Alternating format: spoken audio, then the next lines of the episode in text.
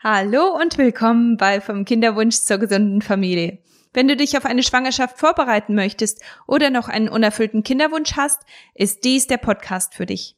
Jeden Montag und Donnerstag bringe ich dir Tipps und Inspirationen, um dich ganzheitlich auf dein Wunschkind vorzubereiten. Ich spreche immer wieder Erwachsenen-Themen an, die leider nichts für Kinderohren sind. Deshalb möchte ich dich bitten, diesen Podcast ohne deine Kleinen anzuhören. Möchtest du mit mir zusammenarbeiten, kannst du auf meine Website gehen, um auf die Warteliste zu kommen, damit du den nächsten Kurs nicht verpasst. Die Website lautet katisiemens.de. 2007 haben Andi und ich geheiratet und dachten, dass Schwangerwerden ein Kinderspiel wird. Leider hat sich das nicht bestätigt, sondern der unerfüllte Kinderwunsch hat uns auf eine Reise in die Welt der ganzheitlichen Gesundheit geführt.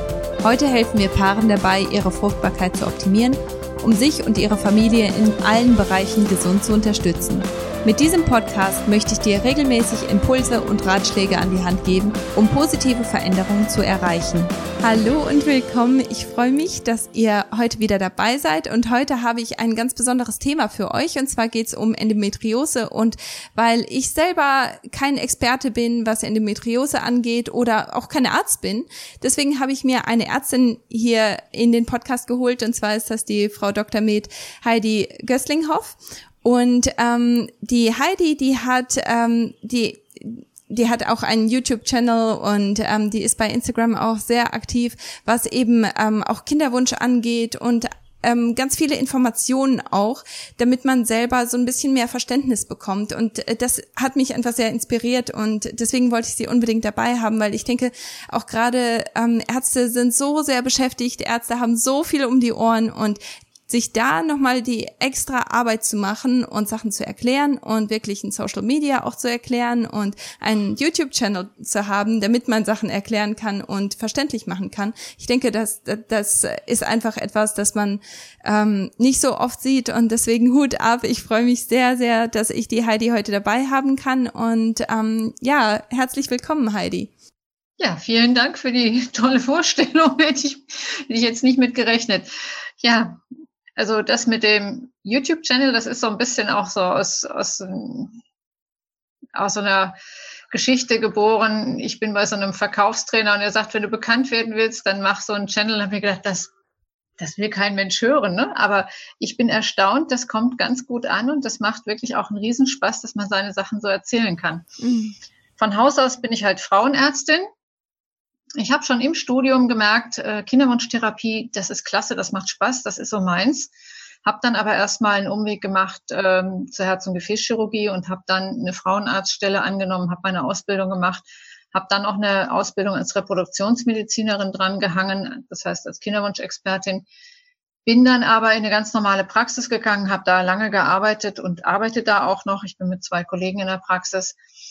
Aber ich habe jetzt so seit zwei Jahren so mein gynäkologisches Hobby wieder ein bisschen verstärkt und ich mache wieder seit zwei Jahren verstärkt Kinderwunschtherapie, weil ich das einfach klasse finde und weil ich finde, da kannst du so vielen Frauen so viel Glück bringen und so schön helfen. Das ist einfach toll. Und oft sind es nur die kleinen Dinge. Mit zum Beispiel so einem Video, wo du dann mal was aufklären kannst oder mal einfach einen kleinen Irrtum korrigieren kannst und die Frauen dann sagen, das hat geholfen. Ja. Ich hatte jetzt eine Patientin, die hat erzählt, Frau Gassinghoff, ich bin schwanger. Ich sage, wir haben uns doch gerade vor vier Wochen erst unterhalten, dass Sie in die Familienplanung gehen wollen. Hm. Sie haben mir Ihren YouTube-Kanal gezeigt, da habe ich meinen Mann genommen, da haben wir uns davor gesetzt und Sie sehen ja, was bei rausgekommen ist. Ach, sehr schön. Ja, so oft ist einfach Aufklärung von ähm, notwendig, gell? Häufig ist es wirklich die Aufklärung, die da fehlt und ähm, die, dafür hat man ja auch in der Arztpraxis so selten Zeit, gell? Man, man wurschtelt sich da so durch und man versucht so viel wie, wie möglich, aber im Endeffekt ist die Zeit dann wirklich nicht da. Ja, und wir sind ja auch, wir sind anders, also ich bin jetzt auch schon ein paar Tage älter, wir sind anders erzogen, ja, also man macht sowas nicht, das ist so in die Öffentlichkeit gehen. Auf der anderen Seite, ich habe gemerkt, für mich ist es auch ein, ein schönes Instrument, bestimmte Untersuchungen, da muss ich gar nicht mehr viel zu sagen, da sage ich, Sie finden da ein Video zu und dann gucken Sie einfach mal. Ne? Und das ist für mich dann, ja, das, das kann einfach. ich besser und länger aufklären, als wenn ich das in der Praxis mache. Da habe ich gar nicht die Zeit zu. Ja, aber trotzdem, also wie ich auch am Anfang gesagt habe, es ist nicht selbstverständlich, dass jemand sich dann nach der Arbeit noch hinsetzt und sagt, hier, da, da mache ich nochmal etwas extra. Wobei ich denke, also ich merke das von bei, bei mir persönlich, die Sachen, die ich erkläre und die ich in in ein Video oder in einen Podcast reinpacke, die habe ich einfach ganz anders gelernt, die habe ich ganz anders verstanden, weil ich die verständlich rübergeben muss oder rüberbringen mhm. muss. Und ähm, das macht es einfach sehr viel verständlicher für mich selber. Und deswegen, ähm, ja, das Thema ist einfach sehr viel besser irgendwo in meinem Gehirn gespeichert. Und ja. ich denke, das ist ein Vorteil für einen selber auch. Ja, vor allen Dingen ist auch nochmal so zu erklären, dass es jeder versteht. Man mhm. ist ja als Arzt doch oft so versucht, mit Fachworten um sich zu schmeißen, um dann festzustellen, wieso versteht mein Gegenüber nicht, was ich von ihm will. Und ja. so muss ich es halt wirklich so erklären, dass es wirklich jeder versteht. Und ähm, da muss man sich halt nochmal auch um eine verständliche Sprache bemühen. Das finde ich auch immer ganz hilfreich. Ja. Ja, dann lass uns direkt auch loslegen mit einem sehr komplizierten und sehr komplexen Thema wie Endometriose.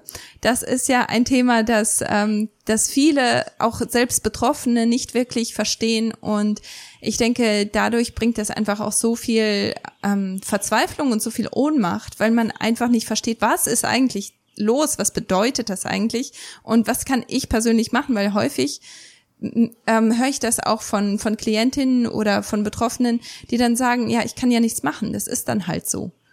Ähm, was ist Endometriose genau? Kannst du das einmal kurz erklären für, für jeden, der zuhört? Also Endometriose beschreibt im Prinzip versprengte Gebärmutterschleimhaut außerhalb der Gebärmutter. Und diese Schleimhaut, die kann überall vorkommen. Die kommt meistens im Bauchfell vor. Du hast sie am Blasen, am Blasendach. Du hast sie auch in der Gebärmutter. Das ist die Adenomyosis. Das ist dann immer, dass sie auch in der Gebärmuttermuskulatur sich einnistet. Das macht sehr schmerzhafte Perioden. Du hast sie auch oft am Darm. Das ist ungefähr bei vier Prozent aller Patientinnen. Und es gibt auch ganz exotische Orte wie die Lunge.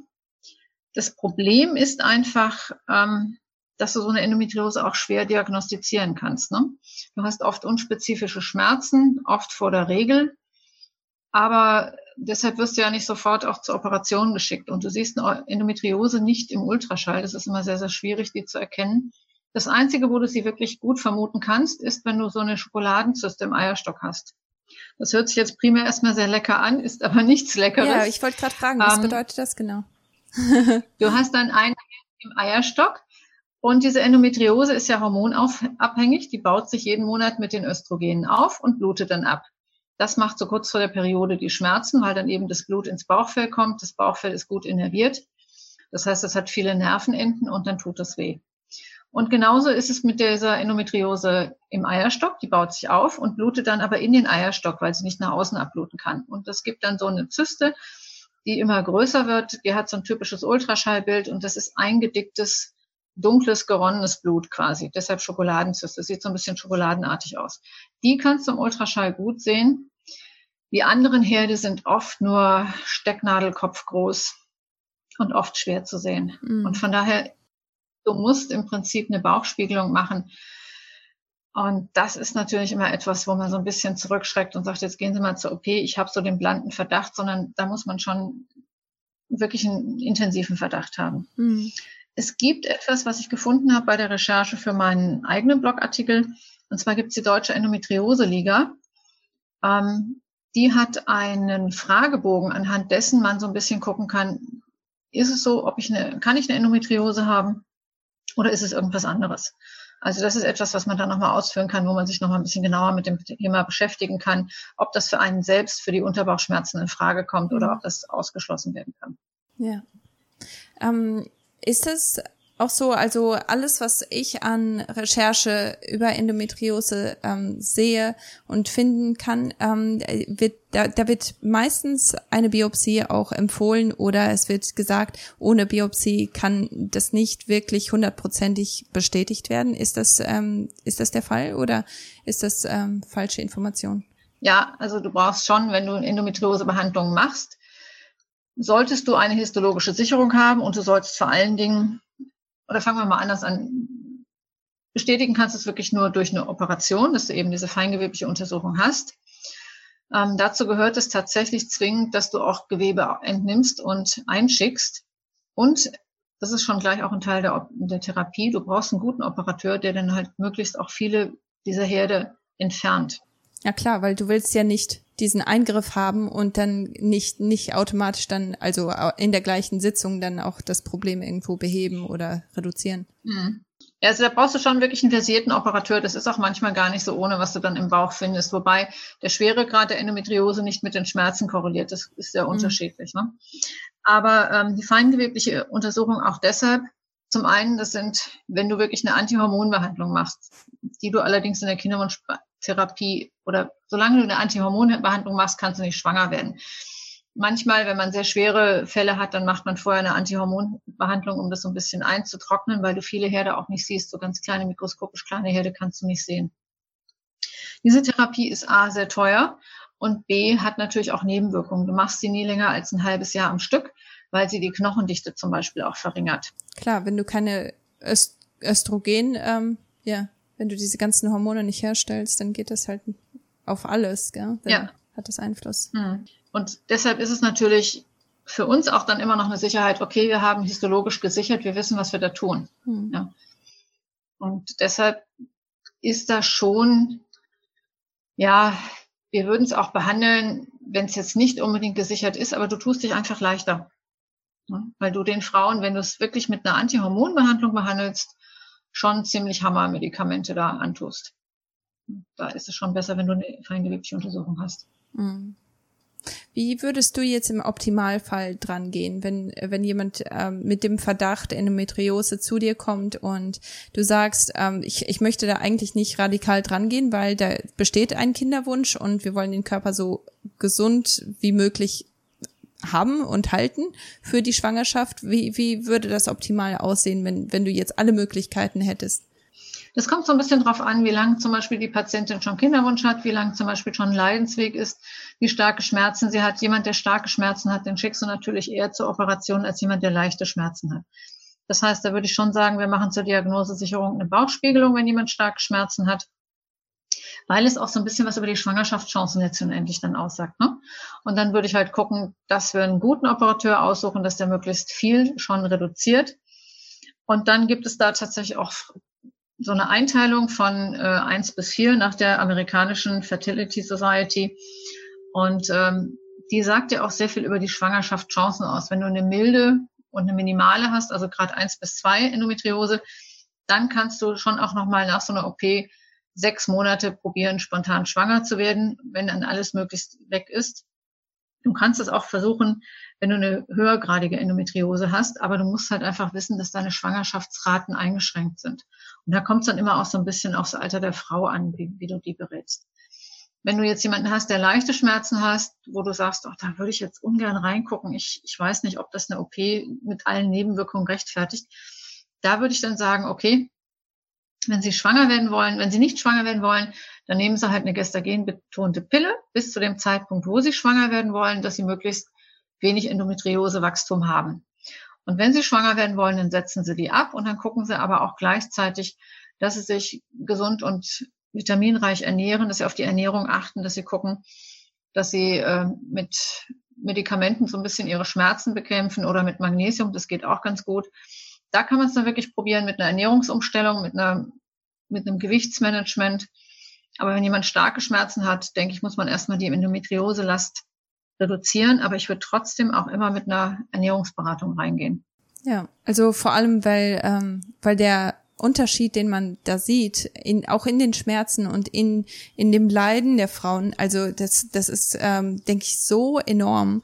Die, ich, ich habe nicht viele Erfahrungen mit ähm, Endometriose-Klienten gehabt, aber die wenigen Erfahrungen, die ich hatte, ähm, da habe ich mich so gewundert, weil weil die die waren eigentlich also ähm, die die waren schon ähm, eingeplant für eine Hysterektomie, also die, die Gebärmutter und alles, eigentlich sollte alles entfernt werden bei einer Klientin und ähm, mit Nahrungsergänzungsmitteln und einer verbesserten Ernährung hat sie das eigentlich komplett in den Griff bekommen. Und da kommt es dann natürlich auch drauf an, was wurde sonst noch geändert. Gell? Ist der Stress irgendwo ähm, runtergefahren worden? Was, was wurde sonst im Leben geändert? Natürlich ist Nahrungsergänzung und Ernährungsumstellung manchmal nicht ausreichend, aber ähm, ich denke, das ist schon, schon sehr hoffnungsvoll, was man alles machen kann mit, mit diesen Sachen.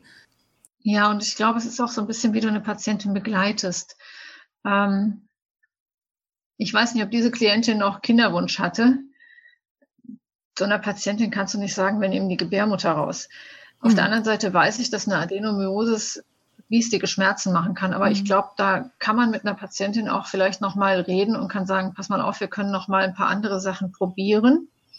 Und wenn das nicht hilft, ist es Ultima Ratio, aber bitte nicht als erste Therapie. Also da bin ich auch immer sehr zurückhaltend. Mhm. Das finde ich immer so ein bisschen, ja, du würdest das im Auto nicht mehr den Motor ausbauen, weil, oder du würdest den Motor nicht ausbauen, wenn du das Auto noch fahren willst, ne, das ist immer so ein bisschen, du würdest ja da das auch nicht machen und du bist immer so ein bisschen dieses Ersatzteillager Frau, ne, das, das mag ich überhaupt nicht. Mhm. Also die Entfernung eines Organs ist für mich immer so der letzte Weg. Also so eine Organentfernung ist immer das, das, was ich als aller, allerletztes angehen würde, weil ich einfach denke, es gibt schon einen Grund, warum wir eine Gebärmutter haben. Und auch nach einer OP ist es ja oft so, dass du dann durch Verwachsung Schmerzen haben kannst. Also Richtig. Ja, und äh, ist das, das ist aber auch eine der Gefahren von einer OP und von einer Bauchspiegelung und, ähm, und der Entfernung von, von dem endometrialen Gewebe ist. Oder äh, stimmt das oder nicht? Ähm, eine Endometriose macht Verwachsung. Mhm. Das ist zum Beispiel ein Grund, warum du dann auch eine reduzierte Fruchtbarkeit hast. Es kann sein, dass die Eileiter eben an der Beckenwand angewachsen sind und nicht mehr runter können zum Eierstock und das Ei auffangen können. Mhm. Es kann sein, dass du Verwachsungen im Eileiter hast, sodass die nicht mehr durchgängig sind. Zum anderen macht eine Endometriose eben auch ähm, ein anderes Milieu im Bauchraum, sodass Eizellen und Spermien relativ schnell aufgefressen werden und es nicht zur Befruchtung kommt. Und du hast eben auch ähm, eine schlechtere Einnistung in die Gebärmutter. Das Problem mit den Bauchspiegelungen ist, wenn du die Endometriose-Last reduzierst. Ich habe im Moment gerade eine junge Patientin vor Augen, die ist so 28. Wenn du die Endometriose-Last reduzierst, dann sind die natürlich auch erstmal beschwerdefreier. Und dann kommt das so ganz allmählich wieder.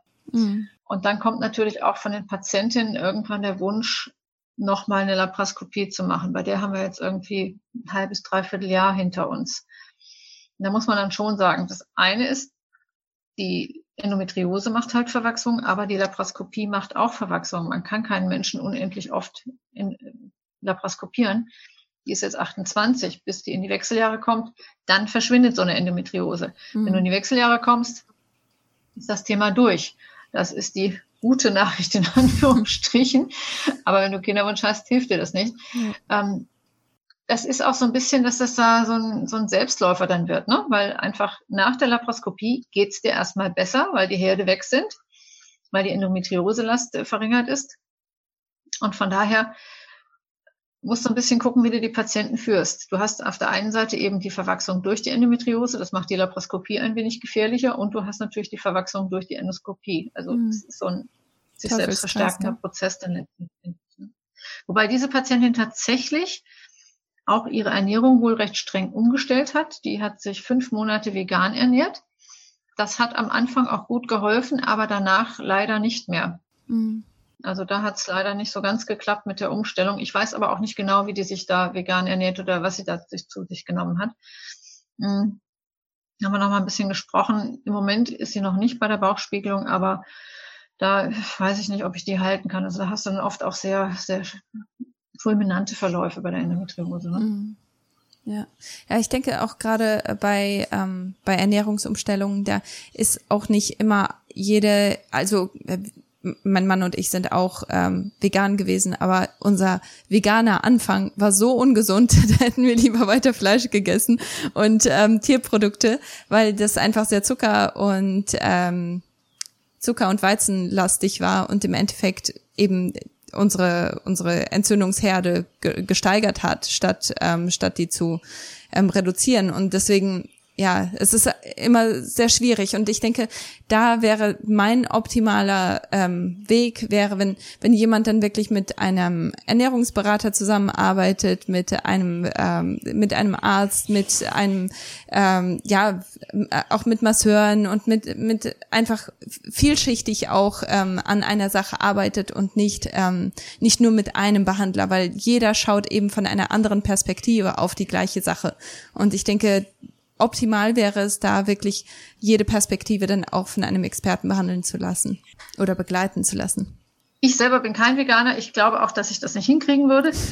äh, man kann sich sicher auch als Veganer gut und vernünftig ernähren, aber das ist, glaube ich, dann sehr zeitintensiv. Ähm, sonst endet es tatsächlich bei Marmeladenbroten. Und vieles, was ich sehe bei der veganen Ernährung, ich habe zwei Kinder, mein Sohn ist drei Kinder, mein Sohn ist Vegetarier, der, der Jüngste hat da ernährungstechnisch noch nicht so viel mitzureden. Aber der Mittlere ist Vegetarier, wir kochen sehr viel vegetarisch. Hm, du hast dann aber auch viele Produkte, die du dann als Fleischersatz nimmst. Mhm. Äh, wenn du da auf die Zutatenliste guckst, dann denkst du, naja, dann das vielleicht doch ein Nutella-Brot. Ja. Nee, ich finde auch nicht. Mhm. Ich habe das auch mit ihr jetzt nicht durchdiskutiert. Grundsätzlich ist es halt wirklich so, ich habe eine Studie gefunden ähm, aus Wien aus 2014. Da haben die 68 Patientinnen untersucht, die sich dann mit mediterraner Kost halt ernährt haben. Ja. Viel Obst, viel Gemüse, möglichst schonend zubereitet, viele kaltgepresste Öle, wenig Fleisch. Ähm, die haben eine Schmerzreduktion um 50 Prozent gehabt. Ich glaube, das ist ein ganz guter Ansatz. Ja. Wenn du sonst so guckst, ähm, was so in, in diesen veganen Sachen zum Teil drin ist, ich glaube, das ist nicht viel gesünder. Mhm. Ja, also da kannst du auch ungesund normal essen. Ja. Also von daher jetzt so kein Fan davon. Du musst dich, glaube ich, wirklich mit beschäftigen. Aber eine gesunde, ausgewogene Ernährung mit viel frischen Obst und Gemüse, vor allen Dingen weißes Fleisch, das ist ganz wichtig, weil in rotem Fleisch ist Arachidonsäure und Arachidonsäure fördert Entzündungen und du hast ja immer so kleine Entzündungsherde bei der mhm. Endometriose. Mhm. Das ist ganz wichtig. Was wir wahrscheinlich hier in Europa relativ zu wenig bekommen, ist fetter Fisch. Und zwar vor allen Dingen aus Wildfang mit den Omega-3-Fettsäuren. Omega-3 ist eben entzündungshemmend. Da kannst du ganz, ganz viel für die Endometriose tun, wenn du hochdosiert Omega-3 zu dir nimmst. Wenn du es über Fisch machst, die ganzen Studien, die ich gesehen habe zur Prävention von Herz-Kreislauf-Erkrankungen, die Leute haben 300 Gramm Fisch am Tag gegessen. Mhm. Also ich glaube, das ist hier in Deutschland nicht so ganz äh, realistisch, dass du das hinkriegst. Ja, aber ich meine, Omega-3 kriegt man ja auch durch durch andere Lebensmittel rein, also zum Beispiel Avocado oder auch ähm, Olivenöl ist auch ein guter ähm, ein, eine gute Fettquelle. Ich denke ähm, allein die Omega-6-Fettsäuren zu reduzieren. Das, das würde einfach die Balance wiederherstellen. Also Omega-6, ähm, für alle, die zuhören, das äh, ist zum Beispiel drin in ähm, Frittieröl oder diese ganzen billigen Fette, die haben eben einen großen Anteil an Omega-6 und eigentlich sollte das, das Verhältnis eins zu eins sein. Also ein, ähm, also ähm, Omega-3 zu Omega-6 sollte eins zu eins sein. Leider ist es aber eins zu 20. Also 1 für Omega-3 und 20 für Omega-6. Und das ist natürlich sehr, sehr entzündungsfördernd. Und das ist natürlich etwas, das, das ähm, nicht nur Endometriose fördert, sondern eben auch alle anderen entzündlichen Erkrankungen, was ja total schlimm ist. Ja, also ich mache im Moment auch ganz viel mit Omega-3. Also ich habe es nicht ganz so auf dem Schirm gehabt, bis ich vor sechs, acht Wochen jemanden kennengelernt habe, der ein Omega-3-Öl vertreibt. Und diese Firma hat den Charme, dass sie vorher testet und nach vier Monaten testet. Mhm.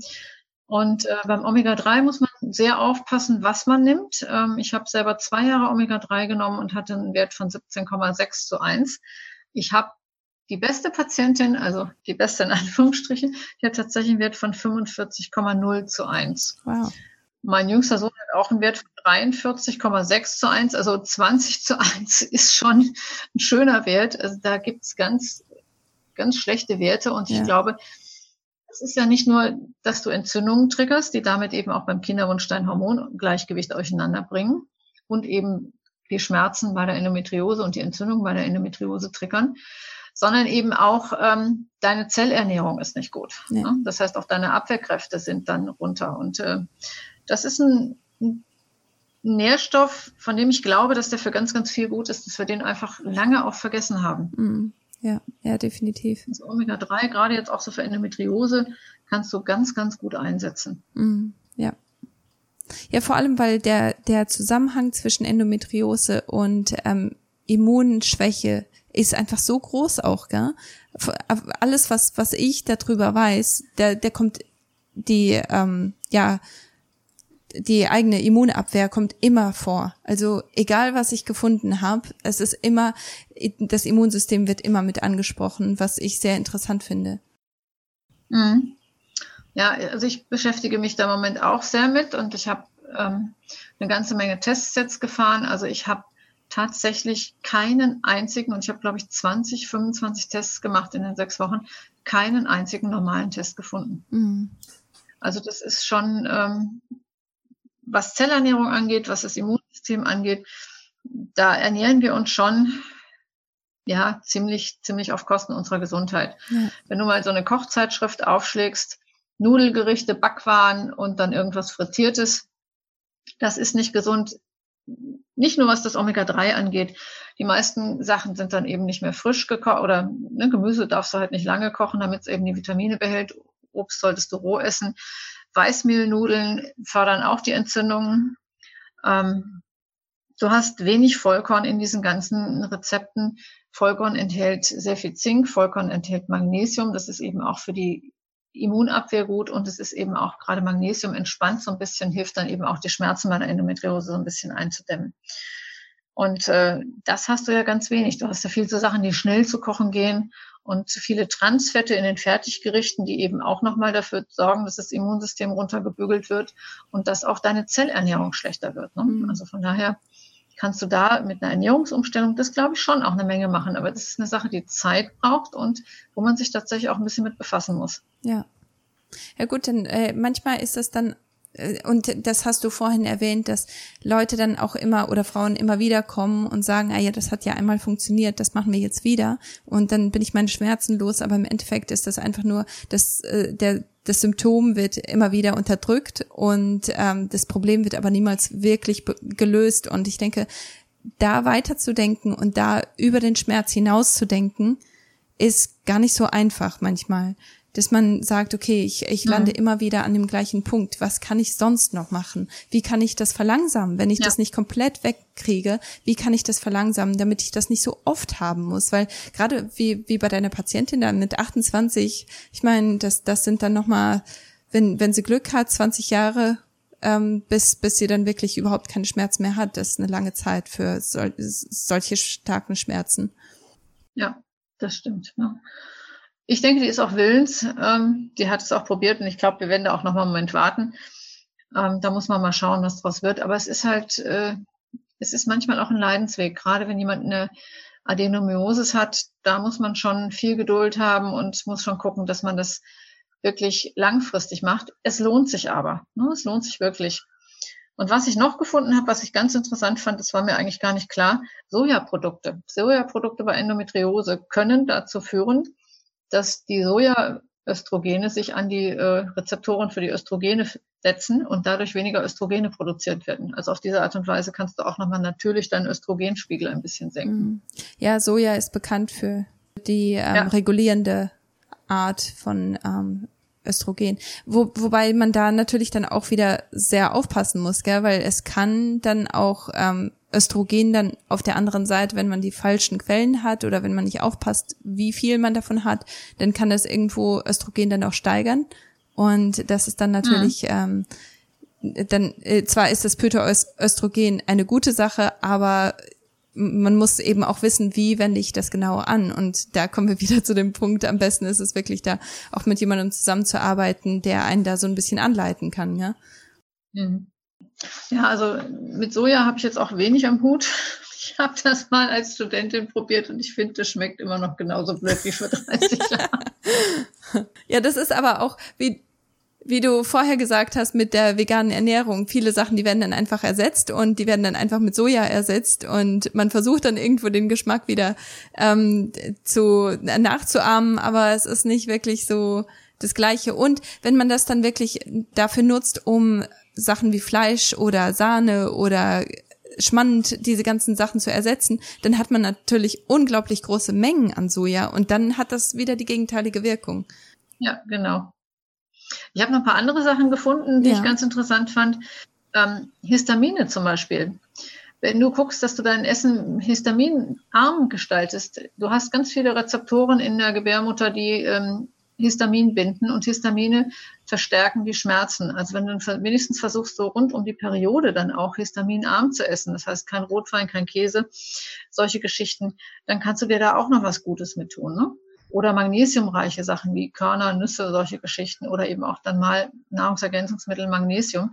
Das hilft vielen auch schon sehr gut, statt dann einmal eine Schmerztablette. Mm, ja, also man definitiv. kann mit Ernährung schon mit den richtigen Dingen schon auch eine ganze Menge machen. Das finde ich mal ganz toll. Du machst ja, glaube ich, auch Ernährungsberatung, ne? Ja, genau. Ich bin Nährstoff. Ähm Coach oder äh, ähm, Integrative mhm. Health Practitioner bin ich. Ähm, ja, wo, wobei die meisten Leute ja einen ganz, ganz extremen Magnesiummangel haben, weil wir einfach so viel Magnesium brauchen und gerade wenn wenn dann Krämpfe da sind, dann brauchen wir eben noch mehr Magnesium. Wir, wir brauchen Magnesium, um diese Muskulatur zu entspannen. Und also mittlerweile ist es bei mir so, dass eigentlich ja so gut wie jeder Klient ähm, hochdosiert Magnesium nimmt, zumindest am Anfang und dann in einer kleinen Dosis dann auch wirklich dran bleibt, weil das einfach etwas ist, das brauchen wir so viel und unser Körper ist da so gut da drin, uns zu erklären oder zu zeigen, wenn es zu viel ist. Wir kriegen dann einfach einen ähm, weicheren Stuhl oder einen flüssigen Stuhl, aber es schadet ja nicht wirklich. Das, das ist einfach nur ein gutes Anzeichen, um zu sehen, okay, das war jetzt ein bisschen zu viel, das reduziere ich und das war's. Das ist ganz witzig. So dosiere ich das Magnesium bei meinen Schwangeren. Mhm. Diesen Magnesiummangel, der kommt dann ja ganz eklatant in der Schwangerschaft äh, zum Vorschein, wenn sich das Blut verdünnt und die richten dann über Wadenkrämpfe. Mhm. Und das Magnesium wird dann so dosiert, nehmen sie so viel, bis sie Durchfall bekommen, dann müssen sie eine zurückgehen. Ja, genau. Und das funktioniert hervorragend. Und ja. du hast ja, ich glaube, über 300 Enzyme, an denen Magnesium beteiligt ist. Du kannst ja. also eigentlich mit Magnesium nie was falsch machen. Ne? Nee. Ne? Und dann hast du eben auch bei der Endometriose noch die schöne Wirkung, dass es die Gebärmutter entspannt oder auch überhaupt, wenn du Regelschmerzen hast und damit auch nochmal eine wunderschöne Schmerzreduktion hast. Ja, also von genau. daher, Magnesium ist auch so mein Tipp immer für alles. Ja, ja. Ich denke, wenn, wenn man sonst nichts anderes macht, einfach nur Magnesium nehmen. Ich denke, das, das hat einfach Einfluss in so vielen Bereichen. Das ist unglaublich. Ähm, mhm. Was ich ähm, erschreckend finde und ich, äh, also von, von dem, wie du das erklärt hast, äh, glaube ich nicht, dass du die falsche Form empfiehlst, aber so viele Frauenärzte, die empfehlen, ähm, ich habe jetzt vergessen, welche Form das ist, aber das ist eine Form, die, die gibt man bei, bei Verstopfungen eher. Also die, die gibt man nicht wirklich, um einen Magnesiummangel auszugleichen. Ähm, aber also was, was ich immer gerne empfehle, ist zum Beispiel Magnesiumcitrat oder Magnesiummalat. Aber ähm, da muss man dann auch so ein bisschen drauf achten, weil ähm, ich sehe das auch immer wieder, dass ähm, vor allem auch Schwangere dann sagen, hier, ich habe ähm, ich hab ständig mit Frühwehen zu tun, ich habe dauernd Magenkrämpfe, ich habe ständig ähm, auch einen Darm, der unruhig ist. Und die haben eben hochdosiert Magnesium von ihrem Frauenarzt verschrieben bekommen, nur die falsche Form wo ich dann denke, ach Mensch, mhm. da hätte man so viel Gutes mit tun können, aber ähm, ja, es wurde einfach die falsche Form genommen. Also ich nehme auch auf das Zitrat. Man muss so ein bisschen gucken. Ähm, es sind ja viele Menschen, die sich dann auch im Drohmarkt mit den Vitaminen versorgen. Mhm. Das halte ich für keine gute Idee. Nee. Weil ich glaube, dass du da Präparate hast, die nicht wirklich gut funktionieren. Ob das Vitamine sind, ob das Spurenelemente sind. Das sind halt die guten Formen kosten halt ein bisschen mehr, sind in der Herstellung auch ein bisschen teurer. Und äh, die hast du dann meist nicht im Formhaus. Also da lohnt sich schon wirklich auch auf ein qualitativ hochwertiges Produkt zu gehen. Ja, definitiv. Ich weiß nicht, wie du das siehst, aber. Ja, definitiv. Unbedingt. Also ich, ich denke Qualität in jedem Bereich. Also ich, ich bin kein Verfechter von veganer Ernährung, ehrlich gesagt. Ich denke, das ist eine gute Heilungsernährung. Ähm, also wenn, wenn man das für eine kurze Zeit macht, einfach nur um seine Entzündungswerte alle runterzufahren, ist das nicht schlecht.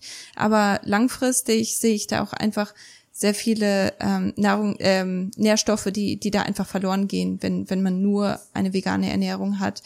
Ähm, aber wenn, wenn man seine Ernährung umgestellt hat. Man achtet aber nicht auf Qualität. Man achtet nicht darauf, wo kommt das Fleisch eigentlich her, wo kommt mein Gemüse eigentlich her, wo kommen meine Nahrungsergänzungsmittel her.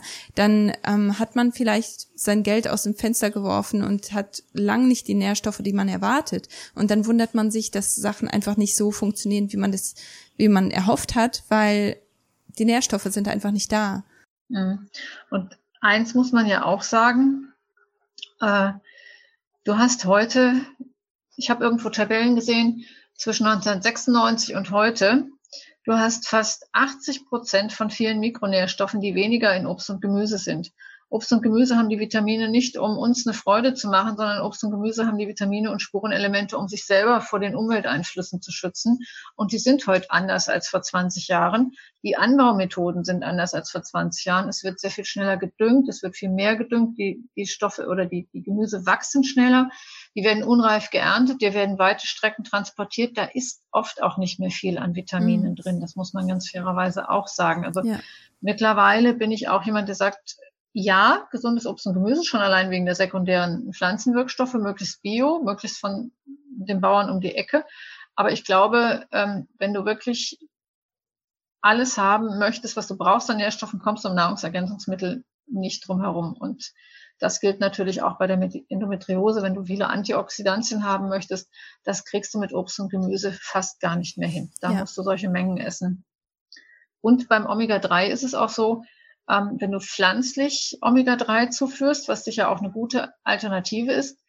Männer können es kaum umwandeln. Frauen haben eine Umwandlung von fünf, von eins bis zehn Prozent, so im Schnitt fünf ah, Prozent oh, von der pflanzlichen Omega-3-Fettsäure in DHA, die fürs Hirn zuständig ist, ja. oder EPA. Ähm, das heißt also, wenn du da so, so ein ganz Hardcore-Veganer bist, ist das schwierig, diese Spiegel aufzufüllen. Mhm weil diese Umwandlung einfach zu gering ist. Da brauchst du verdammt viel Leinöl, um das umzuwandeln. Ja. ja, und ich denke, es ist, ähm, wir, wir sehen das auch immer wieder. Also mein Mann und ich, wir, wir arbeiten viel, sehr eng zusammen auch. Und wir sehen das immer wieder, dass, dass Leute auch ähm, wirklich ihr Bestes geben, Sachen umstellen aber dann eben so ein Wissen gar nicht haben und ähm, meinen, sie, sie würden da wirklich das Beste tun. Und dann auch gerade bei, bei Leinöl zum Beispiel, wenn, wenn das ein bisschen zu alt ist, dann tut man sich damit auch keinen Gefallen, sondern genau das Gegenteil. Gell? Also ich denke, ähm, das ist echt eine gute, wichtige Information auch. Mhm. Ja, also ich finde auch so, gerade bei solchen Sachen muss man wirklich auf Qualität achten. Und ich, ich habe es jetzt erfahren, dass ich wirklich zwei Jahre Omega-3-Produkte nahm und den falschen Stabilisator drin hatte. Das war tatsächlich auch ein Präparat aus der Apotheke. Das war jetzt nicht irgendwie im Drohmarkt gekauft. Viele Omega-3-Produkte sind einfach nur mit Vitamin E äh, stabilisiert und die halten höchstens viereinhalb Monate. Mhm. Ja, und, also ähm, auch bei Nahrungsergänzungen muss man da wirklich sehr drauf drauf achten, wann wurde es hergestellt, wie lange ist es eigentlich haltbar. Gell? Das, das sind mhm. Nährstoffe, die gehen eben kaputt. Was ich immer ganz gut finde, ist, wenn du Nahrungsergänzungsmittel hast, wo du eben auch sekundäre Pflanzenwirkstoffe drin hast. Das finde ich immer sehr gut. Ich ja. glaube, das wirkt einfach besser. Ja. damit kannst du noch ein bisschen mehr machen. Mhm. Ja, das ist echt, ähm, echt total spannend. Dieses ganze Thema. Ja, wir sind so ein bisschen von der Endometriose weggekommen, ja. ne? aber Ernährung, wo du letztlich und endlich immer wieder dran hängen bleibst. Ne? Vielleicht auch noch ein bisschen so an Umweltgiften, aber das sind so die zentralen Punkte, ähm, wo du immer wieder bei vielen Erkrankungen auch hängen bleibst dann letztlich und endlich. Sei es mhm. Endometriose, sei es Myome, sei es andere Geschichten, sei es Kinderwunschtherapie. Ähm, ich habe auch mein ganzes Video gedreht über hormonale Disruptoren, über Stoffe, die eben hormonähnlich wirken, mhm. die bei der Endometriose auch ganz wichtig sind. Da musst du halt auch wirklich gucken, packe ich jetzt mein Essen warm in eine Plastikdose oder nehme ich vielleicht ein Glasgefäß? Das sind so ganz einfache Dinge, ja. aber es sind so Dinge, da denkt man eigentlich gar nicht drüber nach. Ne? Ja. Oder zum Beispiel, wenn du deine äh, Plastikdosen in die Spülmaschine stellst, durch die Hitze beim Geschirrspüler werden die Weichmacher rausgelöst, diese östrogenartigen Stoffe und die verteilen sich dann komplett auf deinem Geschirr. Ach, natürlich. Und dann hast du sie auch noch auf dem Porzellangeschirr. Deshalb der Tipp, besser kalt aufwaschen per Hand. Ja. Das ist natürlich auch dann wieder Fleißarbeit. Ja, ne? Sehr, sehr guter so Tipp. Einfache Dinge. Ja. Ja, aber so das, wichtig ähm, auch. Also man, man denkt da mhm. ja nicht drüber nach und dann isst man das Zeug die ganze, den ganzen Tag. Und dann wundert man sich, dass ja. die Hormone verrückt spielen, aber das ist dann so eine ganz einfache Sache, wie, wie du schon gesagt hast. Da kann man einfach eine, ähm, ein äh, Glas äh, ausspülen, das, wo, wo, ähm, wo etwas anderes, eine Soße vorher drin gewesen ist und das nutzt man dann. Mhm. Also ich meine, da muss man noch nicht mal irgendwelche großen Investitionen machen, um, ähm, um Glasgefäße ja. zu haben. Ja, und ähm, es gibt ja auch, wenn du mal weiter überlegst, wenn du Kinder hast, ähm, oft hast du ja auch Plastikflaschen. Das heißt, du fütterst deine Kinder ja schon auch ein bisschen mit diesen Schadstoffen. Mhm. Und deshalb haben wir vielleicht auch viele von diesen, diesen Erkrankungen, die wir so als Zivilisationserkrankungen auch bezeichnen. Oder auch, dass, dass wir jetzt über Endometriose diskutieren. Früher hättest du gar nicht gewusst, was das ist und hast es auch gar nicht so häufig diagnostiziert. Aber ich glaube, dass unser Ernährungsstil da auch noch ein bisschen oder unser Lebensstil auch noch ein bisschen fördert. Ne? Ja, definitiv. So die ganzen Transfette, die ganze ungesunde Ernährung, auch die Sachen, die man, ähm, die, die man sich als Takeaway holt. Also die sind ja alle auch in, ah. ähm, in Dosen eingepackt, die und, und das, das wird dann wirklich auch heiß eingefüllt. Also da, da kommt, kommt man dann eigentlich auch gar nicht drum rum, diese Weichmacher dann auch mit dem Essen zu haben. Und ähm, also mittlerweile machen wir das so, wenn, wenn wir uns wirklich etwas gönnen und wir, wir holen uns das ab oder lassen uns das liefern, wir, wir sorgen dafür, dass die unsere, unsere eigenen Glasgefäße haben, damit wir, ähm, damit wir eben diese Sachen nicht, nicht mit drin haben. Weil wenn man sich dann schon etwas Gutes tut, und ähm, sich etwas gönnt, warum sollte man dann noch die, ähm, die zusätzlichen Schadstoffe mit drin haben? Das ist ja Quatsch. Also ich habe auch mal eine Ernährungsberatung gemacht in der Praxis. Das ist immer ganz frustrant, wenn es dann ums Thema Übergewicht geht. Im Prinzip kommst du tatsächlich bei all diesen Geschichten nicht drum herum, größtenteils selber frisch zu kochen. Mm, ja. Weil dann weißt du wenigstens, was drin ist. Wenn du dich täglich in der Kantine ernährst, da hast du keine Kontrolle über das, was drin ist. Das, ja. glaube ich, ist schon, wie du auch sagst, Fast Food wirklich als Ausnahme. Ne? Mm. Ja, das ist ein riesig großes Thema, auch vor allem mit den mit den ganzen Umweltgiften, wie du schon gesagt hast. Also das das ähm, kann ich mir vorstellen, dass das bei Endometriose dann auch wirklich ausschlaggebend sein kann, dass ähm, dass man da auch Sachen verändert. Und vor allem, wenn man diese ganzen Xenoestrogene mit drin hat und äh, jeder, der jetzt denkt, wo drüber reden die?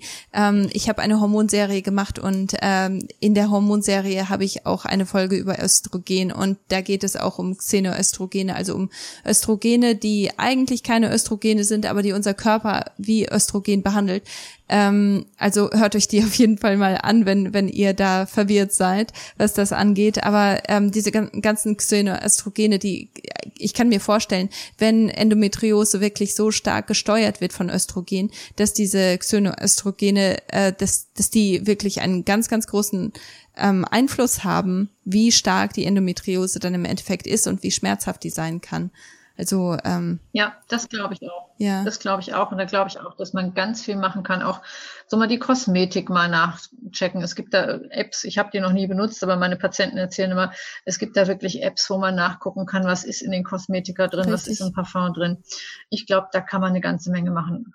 Das glaube ich auch. Ja, und da kann man auch viele Sachen auch wirklich sehr günstig und super schnell selber machen. Also wir haben jetzt zwei, ähm, zwei Pflegekinder, wir arbeiten beide Vollzeit, wir, wir haben eigentlich gar keine Zeit. Aber trotzdem äh, ähm, haben wir genug Zeit, um unsere ganzen Pflegeprodukte selber zu machen, weil das keine zwei Minuten dauert.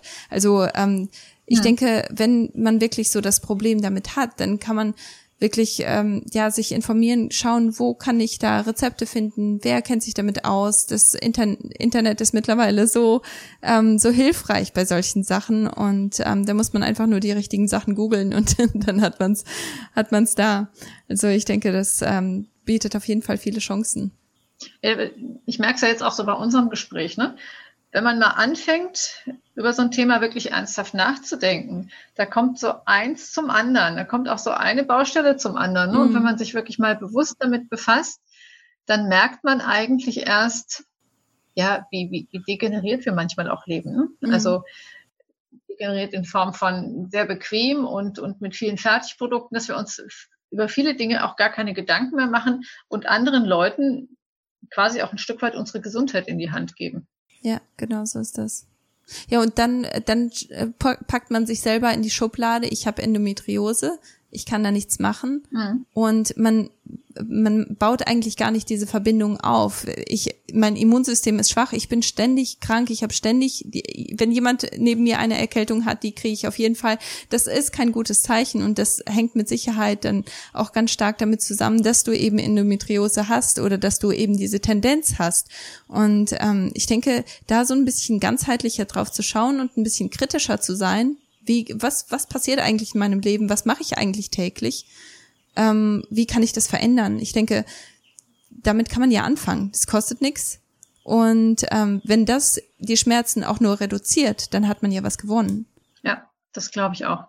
Und einen Punkt hatte ich mir noch aufgeschrieben, Stressreduktion. Mm. Es kann ja auch mal ganz entspannend sein, zum Beispiel abends mit dem Partner in Ruhe mal zu kochen und nicht dann wieder zu hasseln und zu machen und zu tun, sondern vielleicht dann auch wirklich mal so ein paar ruhigere Phasen in den Tag einzubauen und dazu vielleicht auch mal ja, ein ruhiges Abendessen. Wie viele Leute essen vom Fernseher? Wie viele Leute essen zwischen Tür und Angel? Wie viele Leute essen Chips nebenher, ohne dass sie es merken? Mhm. Sondern wirklich dann auch mal entspannt und ganz bewusst eine Mahlzeit zu sich zu nehmen. Und wenn man das wirklich entspannt und ganz bewusst macht, dann glaube ich auch, guckt man ein bisschen anders auf die Qualität, mm, ja, als wenn es nebenher esse. Und ich glaube, da tust du dir zum einen durch die Entspannung schon was Gutes und zum anderen dadurch, dass du eben auch anders auf deine Nahrung guckst. Mm, ja, ja, das ist ein richtig guter Punkt. Ja, also dieses ja. Thema ist riesig groß und ähm, Ja, ich, ich bin echt froh, dass du das auch so ein bisschen entwehrt hast, weil ähm, ich, ich denke, da sind einfach auch viele, die, die sagen, ah ja, das, das, ähm, meine Tante, meine Mama, meine Oma hatte das und ähm, ich vermute, ich habe es auch, aber es ist noch nicht schlimm genug, äh, um das bestätigen zu lassen. Und ich denke, diese ganzen Sachen, die kann man jetzt schon machen. Du brauchst keine Diagnose, um dir etwas Gutes zu tun, denke ich.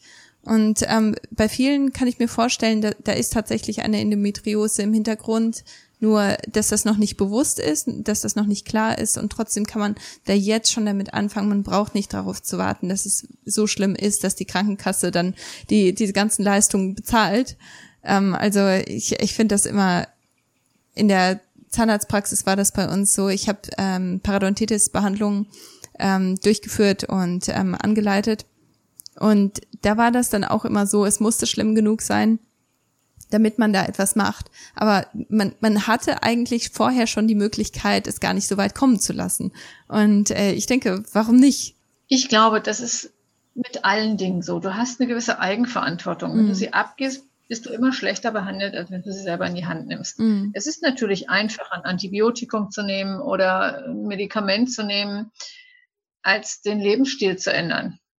Aber ich glaube, unterm Strich hast du, sei es Endometriose, sei es andere Dinge, du hast einfach mehr davon. Mhm. Wenn du dir anschaust, diese alten Leute, die, ich sag jetzt mal, Lachs im Krieg groß geworden sind, ich habe noch einen Onkel, der ist 91, die haben ein sehr entbehrungsreiches Leben, aber die kannten auch keine Fastfood-Ketten. Mhm. Und ob wir es wirklich schaffen, mit unserem Lebensstil 91 zu werden, das weiß ich immer nicht. Ja. Und dieser Onkel, jetzt ist er relativ krank, aber der hat bis Dezember alleine gelebt. Ja? Der wird jetzt im September, jetzt Ende des Monats 92.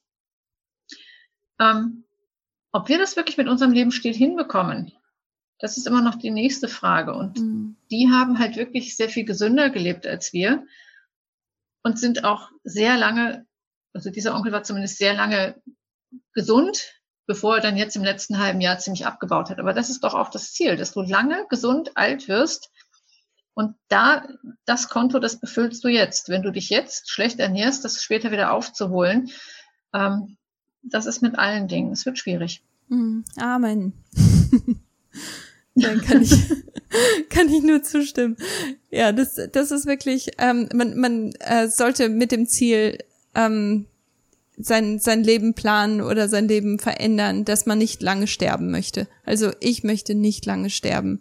Das, das sieht man ja bei so vielen, ja, ja dass die ähm, wirklich mit Diabetes und äh, Alzheimers und so vielen verschiedenen ähm, chronischen Erkrankungen wirklich immer noch am Leben sind, aber sie, sie genießen es nicht.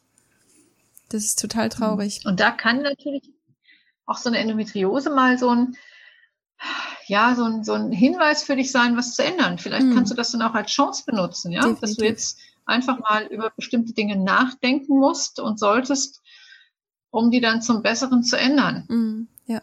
Man muss es ja nicht immer nur negativ sehen. Klar, ne, wenn es Schmerzen macht, ist schon blöd, aber ähm, du kannst auch sehr viel mit autogenem Training beeinflussen, du kannst sehr viel mit Stressreduktion beeinflussen, du kannst es mit Ernährung beeinflussen. Du kannst schon sehr viel Gutes für dich tun. Es dauert ein bisschen länger, als eine Schmerztablette zu nehmen und du musst es auch erstmal lernen. Aber unterm Strich, glaube ich, ist es immer ein Gewinn. Ja, ja, da stimme ich zu. Ja, vielen Dank, Heidi, dass du dir so viel Zeit genommen hast. Ähm, wir sind jetzt auch schon bald eine Stunde dran. Ähm, hast du oh. ein, hast du ein, ähm, ein Schlusswort oder etwas, das du, dass du vor allem jetzt den Zuhörerinnen ähm, mitgeben möchtest, die vielleicht auch unter Endometriose leiden oder das vermuten oder ja, da irgendwo einen Kampf führen, was das angeht. Hast du da irgendwie noch ein Schlusswort?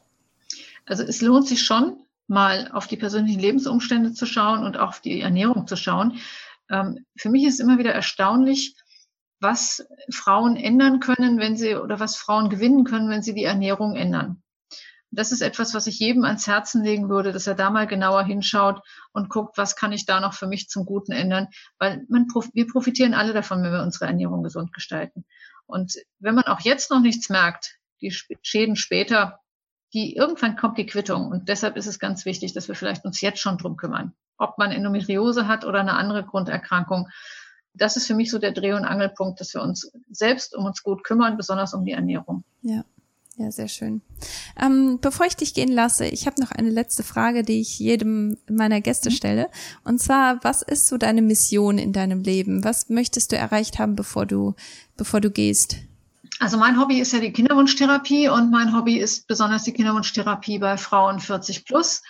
Und ich würde mir wünschen, dass dieses Thema in der Gesellschaft nicht so abgekanzelt wird, so nach dem Motto, hättest du dir auch mal früher überlegen können, sondern wir haben halt auch unseren Lebensweg. Der dauert halt jetzt auch ähnlich lang wie der der Männer und dann sind wir auch mal 38, 39, 40 oder das ist die zweite Ehe, dass das so ein bisschen normaler wird und dass Kinderwunsch nicht, wenn es sich nicht erfüllt, nicht so im Privaten stattfindet, dass man sich nicht traut, darüber zu reden, sondern dass das ein Thema wird, über das man offen reden kann und wo man dann auch wirklich offen und, und liebevoll behandelt wird. Mhm. Das wäre so meine Mission, dass ich da ein bisschen mithelfe, dass das Thema öffentlich akzeptierter wird, nicht nur so immer auch als Frauenthema abgetan wird, sondern es ist ja ein Thema von beiden und dass Frauen mit Kinderwunsch, die halt jetzt schon 40 sind und älter, dass sie auch noch ein Recht haben, ihren Kinderwunsch zu erfüllen. Das, das wäre mir ganz wichtig. Mhm. Ja, schön. Ja, und ich denke, das, das machst du auch so wunderschön mit, mit deinem Kanal und auch mit ähm, deinem äh, Instagram. Also ich, ich fühle mich da auch immer ermutigt mit, mit dem, was du postest. Und ich denke, die Themen, die sind auch wirklich sehr schön gewählt. Und ähm, man merkt auch richtig, dass es deine Leidenschaft ist, dass das nicht etwas ist, das ähm, wie, wie eine Last ähm, noch zusätzlich zu deiner Arbeitslast kommt, sondern dass das etwas ist, wo, wo du wirklich Leuten damit helfen möchtest. Und dafür möchte ich dir auch danken. Also das ist wirklich eine ganz große Arbeit und äh, ich persönlich weiß das sehr zu schätzen, was du da alles an Zeit und Energie mit reinsteckst. Und ähm, ja, vielen, vielen Dank dafür. Ja, vielen Dank für das Kompliment. Ja, also jeder, der, der jetzt ähm, die Heidi noch nicht kennt, ihr solltet unbedingt bei Instagram ähm, schauen, was sie so alles macht. Und bei YouTube kannst du einmal deine, deine Handle ähm, mit allen teilen, damit jeder dich finden kann. Also bei Instagram bin ich unter Babyglück mit UE zu finden. YouTube Dr. mit Heidi Gösslinghoff und äh, eine Internetseite spätes Mutter, spätes minus Mutterglück mit AE und UE. Und auf dieser Internetseite gibt es zum Beispiel auch einen Endometriose-Blog und auf diesem Endometriose-Blog gibt es den Link zu dem Fragebogen von der Deutschen Endometriose-Liga. Ah, ja. Sehr schön. Ja. Also dann verlinke ich dich und ähm, ja, dann unbedingt, unbedingt bei der Heidi vorbeischauen, unbedingt schauen, was, was sie so alles leistet an Arbeit und ähm, ja, schaut euch das an, weil ich denke, die, es ist immer schön, wenn, wenn man verschiedene Perspektiven sieht, wenn man ähm, auch verschiedene Themen, die vielleicht gar nicht auf deinem Schirm sind, einfach nur mal auschecken, gucken, vielleicht ist das ein Thema, das dich total interessiert und du wusstest es gar nicht. Also ich denke, manchmal weiß man nicht, was man braucht und ähm, ja, deswegen mhm. unbedingt vorbeischauen. Ja, vielen Dank, dass du dir die Zeit genommen hast. Es war so ein schönes Gespräch. Ich habe mich sehr gefreut. Ja, danke schön. Und ich werde auch weiter deinem Podcast folgen. Den finde ich nämlich auch ganz toll. Ach, schön. Das freut mich. Na gut, dann verabschieden wir uns auch hiermit und vielen Dank euch, mhm. äh, euch allen, die ihr zugehört habt und ähm, ja, dass ihr dabei gewesen seid, dass ihr mitgehört habt und ähm, ich hoffe sehr, dass es euch dem, dem einen oder anderen oder euch allen irgendwo die Augen geöffnet hat, euch Aufschluss gegeben hat und geholfen hat, hoffentlich. Bis zum nächsten Mal. Vielen Dank, dass du eingeschaltet hast bei Vom Kinderwunsch zur gesunden Familie. Es ist eine echte Ehre, dich dabei gehabt zu haben. Um deine ersten Veränderungen zu machen und dich optimal auf deine Schwangerschaft vorzubereiten, kannst du einfach den Link für mein kostenloses Starterpaket in den Show Notes nutzen. Natürlich bin ich auch bei Instagram als kati-siemens und bei Facebook als Kati Siemens Nutrition. Zuletzt möchte ich dich bitten, diesen Podcast zu teilen und mir bei Apple 5 Sternchen und eine Rezension zu hinterlassen, damit auch andere von diesem Podcast und all den wertvollen Themen erfahren. Ich freue mich schon aufs nächste Mal mit dir. Bis dann. Tschüss.